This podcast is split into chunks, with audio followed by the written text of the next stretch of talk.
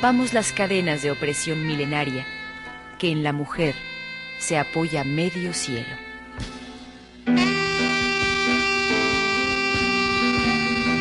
La causa de las mujeres.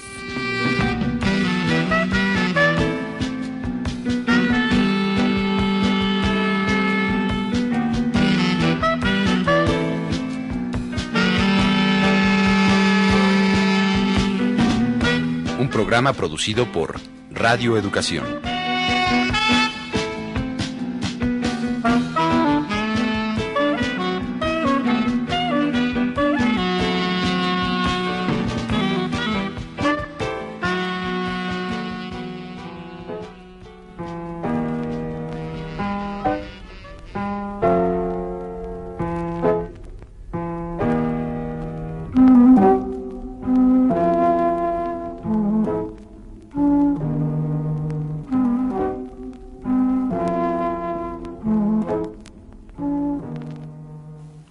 En estos días de muertos y santos inocentes, la causa de las mujeres quiere abordar el tema de la vida y de la muerte desde una perspectiva particular. La lucha por la maternidad voluntaria.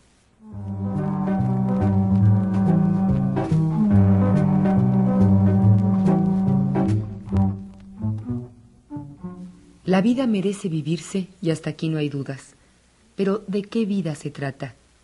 Vivir no significa padecer, ni morirse de hambre, ni soportar golpizas, ni hacer lo que uno no quiere, ni someterse a la voluntad de los otros.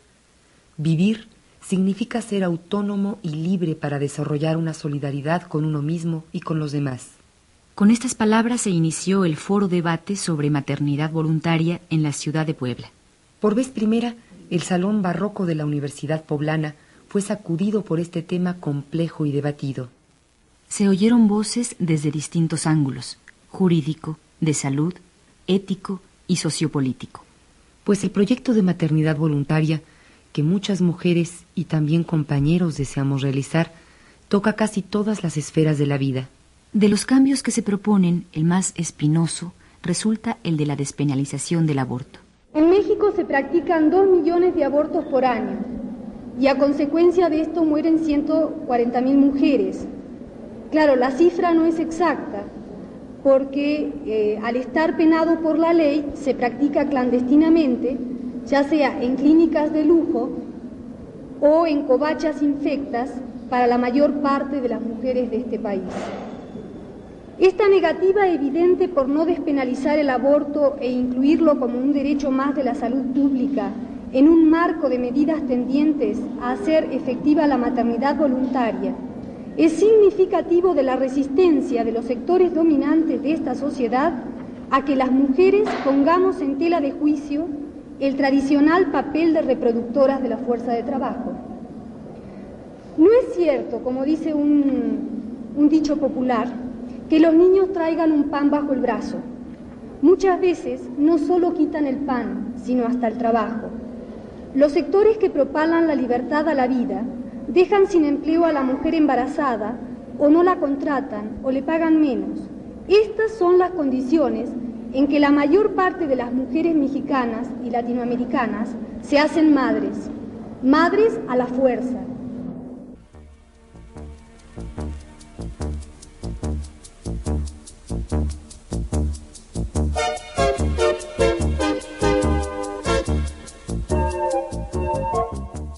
En este marco general, la despenalización se vuelve cada día más urgente. Actualmente, el Código Penal para el DF y para la mayor parte de los estados de nuestra República dice resumidamente lo siguiente. Título decimonoveno, capítulo sexto. Aborto es la muerte del producto de la concepción en cualquier momento de la preñez. Al que hiciere abortar a una mujer, se le aplicarán de uno a tres años de prisión, siempre que lo haga con el consentimiento de ella. Cuando falte el consentimiento, la prisión será de tres a seis años, y si mediare la violencia física o moral, se impondrán al delincuente de seis a ocho años de prisión.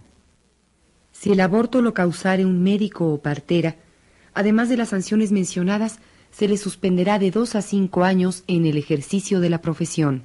se impondrán de seis meses a un año de prisión a la madre que voluntariamente procure o consienta en que otro la haga abortar, si concurren estas tres circunstancias. Que no tenga mala fama. Que haya logrado ocultar su embarazo. Y que éste sea fruto de una unión ilegítima. Faltando alguna de las circunstancias mencionadas, se le aplicarán de uno a cinco años de prisión. El aborto no es punible, es decir, que no es merecedor de castigo cuando ha sido causado por la imprudencia de la mujer, violación o cuando corra peligro de muerte. Como podemos ver, las leyes actuales que datan de 1931 son en nuestros días totalmente anacrónicas y sexistas.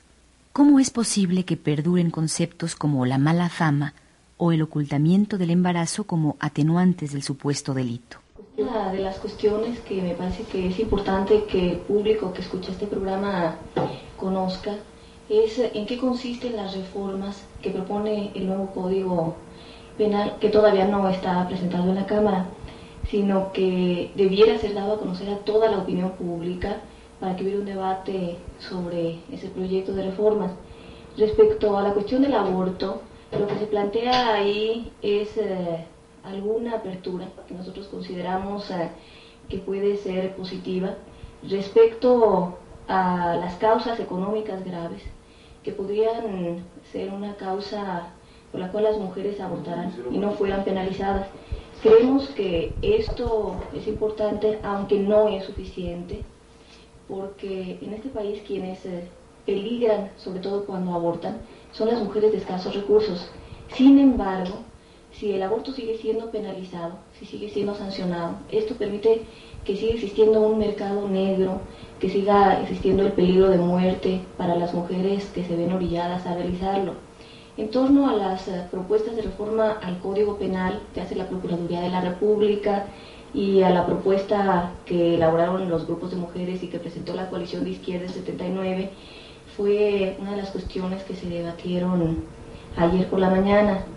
Me parece que esto permitió que se aclararan algunos puntos de vista sobre las propuestas, sobre los aspectos que consideramos que hay que transformar, que hay que cuestionar del proyecto de la Procuraduría sobre las cuestiones que consideramos que son un paso adelante, una apertura y también un debate sobre lo que es nuestra posición, la posición de las mujeres respecto a la despenalización total del aborto y a su consideración como un problema de salud pública, como un problema social.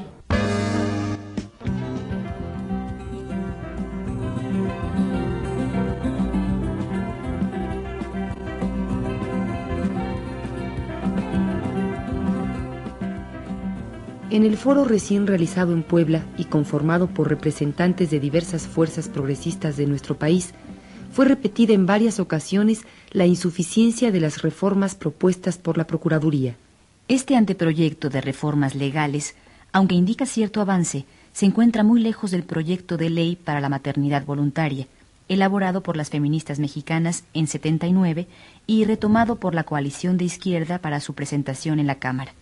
La maternidad voluntaria significa el derecho a tener todos los hijos que la mujer quiera, pero solo los que ella quiera, sin importar el estado civil.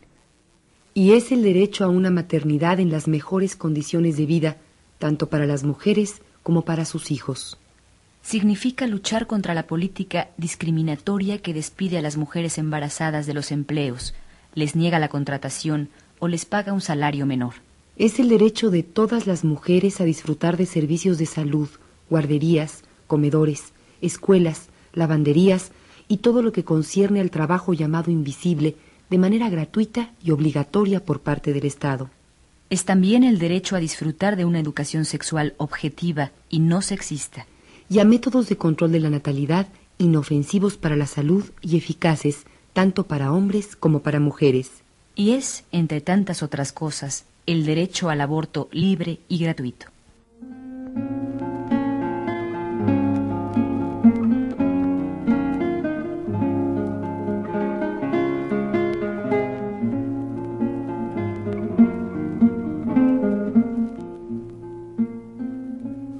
En Puebla, estado eminentemente católico, la Iglesia tiene un gran peso en la opinión pública y es por eso que varios de sus representantes estuvieron presentes en el foro público sobre la maternidad voluntaria. Fue muy importante escuchar opiniones comprensivas respecto al aborto por parte de algunos clérigos progresistas, quienes dijeron, entre otras cosas, Vemos el gran vacío de la Iglesia para dar respuesta a este problema. La lucha por la maternidad voluntaria no se contrapone con los principios cristianos. Pero la lucha de clases pasa también por la Iglesia y esta, convertida en aparato ideológico, quiere implantar su ética. Los planteamientos feministas son un desafío para nuestra ética sexual y vuelve necesario transformar la concepción del ser humano que permita una nueva aproximación al aborto. El Papa Graciano, por ejemplo, decía que el embrión no cobraba alma hasta los 40 días en el caso de los varones y hasta los 80 en el de las mujeres. Así pues, el aborto era permitido en estos límites. Ahora se requiere también una transformación del código canónico que por el momento señala al aborto como una de las cinco causas de excomunión, a pesar de que es practicado diariamente por cientos de mujeres católicas.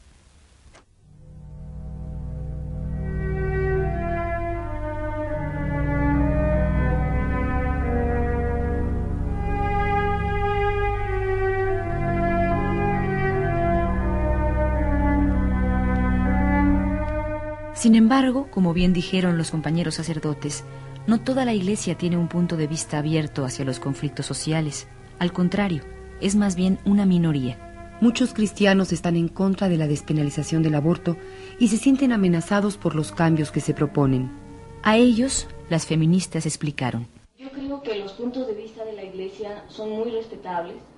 Ese es un punto de vista que tenemos las feministas y que tenemos las organizaciones políticas de izquierda consideramos que los puntos de vista de la Iglesia y de los católicos del resto de los creyentes son respetables, que ellos deben tener toda la libertad para expresarlos en nuestro país. Sin embargo, creemos que se debe hacer una diferencia muy clara en esta sociedad entre aquellas cuestiones que son consideradas como pecado y que no forman parte, no deben formar parte de las consideraciones que tomen en cuenta los legisladores. Al tomar en cuenta un hecho social, una realidad social como la del aborto. En este caso, la lucha que nosotros damos eh, porque se despenalice el aborto no significa que eh, se obligaría a las mujeres a abortar en este país. Eso sería una idea absurda. Lo que planteamos es que despenalizándolo, aquellas mujeres que se ven orilladas a realizarlo, no lo realizarían en eh, condiciones en las cuales pusieran en peligro su vida. Y por otro lado, aquellas que están en contra de este tipo de práctica, no lo realizarían. Me parece que lo que nosotros estamos planteando es el respeto a los puntos de vista de las personas. Sin embargo, yo sí quería señalar una cosa que me parece que es importante. Independientemente del punto de vista que tiene la Iglesia, muchas mujeres creyentes se ven orilladas a tomar esta medida. Aquí en Puebla, y yo creo que este tipo de cuestiones deben conocerlas el público, en un estudio que se ha hecho en el hospital universitario que presentó ayer la compañera Rosa Márquez, llegan aproximadamente 80% de mujeres casadas con una unión eh, legal, legalizada, al hospital universitario, con abortos provocados en condiciones muy graves, algunas al borde de la muerte. Eh, la mayor parte de estas mujeres, 80% eh, de ellas con uniones legalizadas, matrimoniales, son católicas, prácticamente todas las mujeres que llegaron en estas condiciones son católicas en una sociedad como la poblana, en donde prácticamente toda la población es creyente. El hecho de que lleguen esta cantidad de mujeres en condiciones tan graves eh, nos demuestra que eh, la iglesia tiene una opinión, esta nosotros la respetamos como organizaciones, pero la población creyente, las mujeres católicas, viven eh, una situación muy difícil. La mayor parte de estas mujeres que llegan también son madres de más de tres hijos. Estos son datos eh, que se pueden constatar. Y viven una situación que las orilla a eso. Nos parece en todo caso que los grupos de mujeres lo que tenemos que hacer es crear las condiciones para que esto no siga sucediendo, luchar porque la sociedad tome medidas para que esto no siga sucediendo.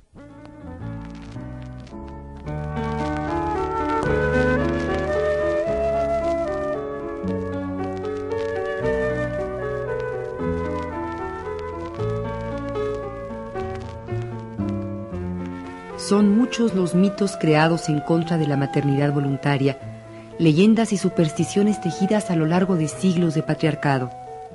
Sin embargo, los argumentos de las mujeres que trabajan por cambiar esta situación lentamente los van derrumbando. Pero son cosas que no se pueden realizar en el aislamiento. Por eso son importantes las acciones conjuntas y organizadas. Por eso es importante que este foro debate se haya realizado en Puebla, en estos días en los que la presencia de la muerte nos lleva a reflexionar en la vida. Porque la mayoría de los santos inocentes han muerto por desnutrición, por ignorancia. Por la tristeza de sus madres es que ahora se lucha por la maternidad voluntaria.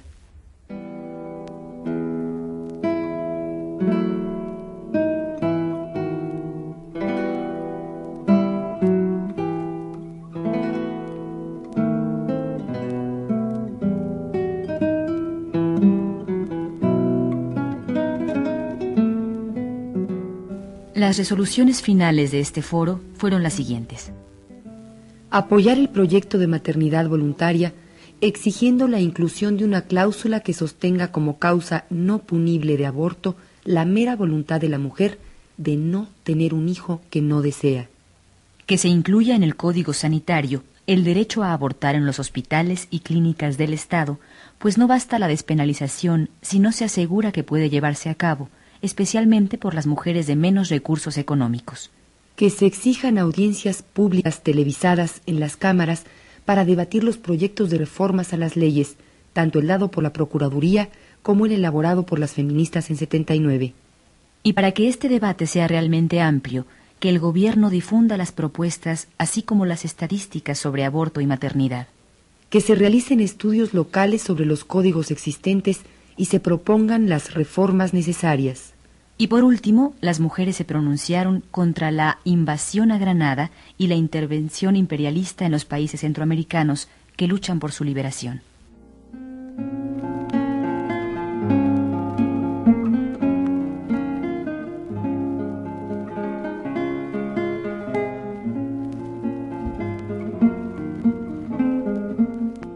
El foro se declaró presidido en ausencia por Alaide Fopa, símbolo del feminismo en Latinoamérica.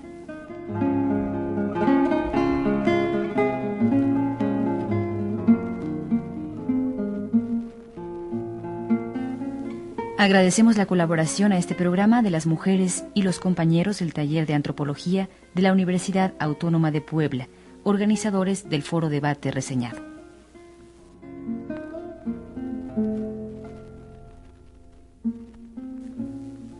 Si desean mayor información, escriban al programa La Causa de las Mujeres, Ángel Urraza 622, Colonia del Valle, código postal 03100. O si prefiere llamar por teléfono, hágalo al 559-9157 o el 575-6541.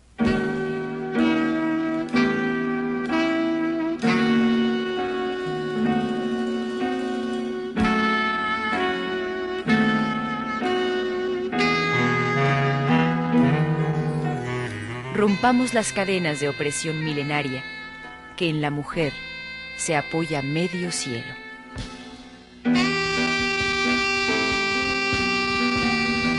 La causa de las mujeres.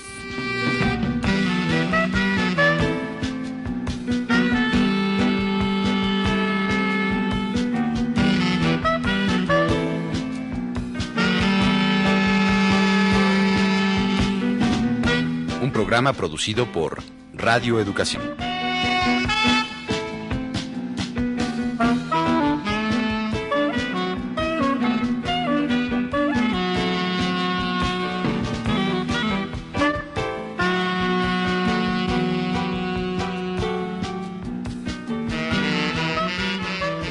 Colaboramos en este programa Leonor Sánchez, Andrea Ojeda, Luisa Fernanda González, Norma del Rivero, Berta Iriart y Sonia Riquet.